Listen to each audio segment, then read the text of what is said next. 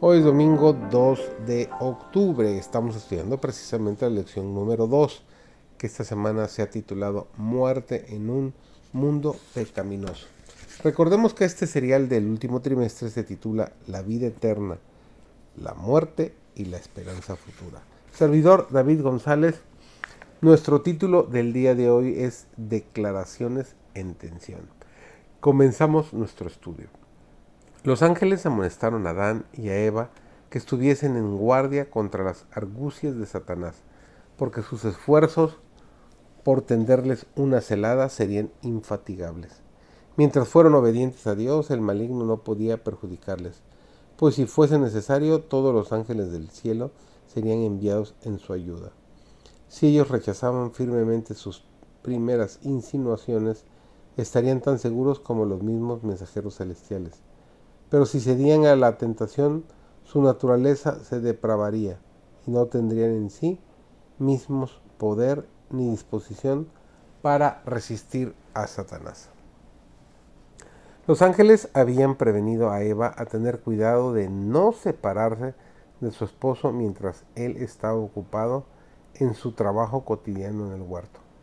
Estando con él correría menos peligro de caer en tentación que estando sola pero distraía en sus agradables labores, inconscientemente se alejó del lado de su esposo.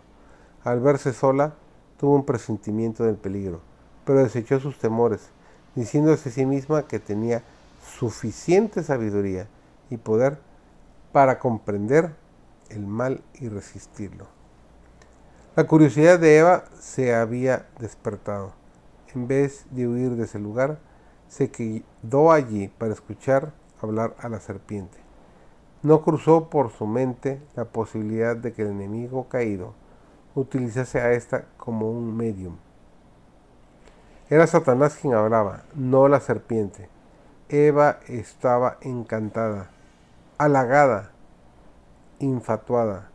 Si se hubiera encontrado con un personaje impotente que hubiera tenido la forma de los ángeles y se les pareciera, se habría puesto en guardia pero esa voz extraña debiera haberla conducido al lado de su esposo para preguntarle por qué otro ser podía dirigirse a ella tan libremente. En cambio, se puso a discutir con la serpiente. Se declara expresamente que Satanás obra en los hijos de la desobediencia y que no solo tiene acceso a su mente, sino que obra mediante su influencia. Ora sea consciente o inconsciente, para atraer a otros a la misma desobediencia. Si los malos ángeles tienen un poder tal sobre los hijos de los hombres en su desobediencia, cuánto mayor poder tienen los ángeles buenos sobre los que se esfuerzan por ser obedientes. Cuando ponemos nuestra confianza en Jesucristo, procediendo con obediencia para justicia, los ángeles de Dios obran en nuestro corazón para justicia. En sus conflictos con Satanás, la familia humana dispone de toda la ayuda que tuvo Cristo.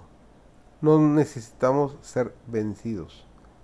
Podemos ser más que vencedores mediante aquel que nos ha amado y ha dado su vida por nosotros. Habéis sido comprado por precio, nos dice 1 Corintios 6:20. ¿Y qué precio?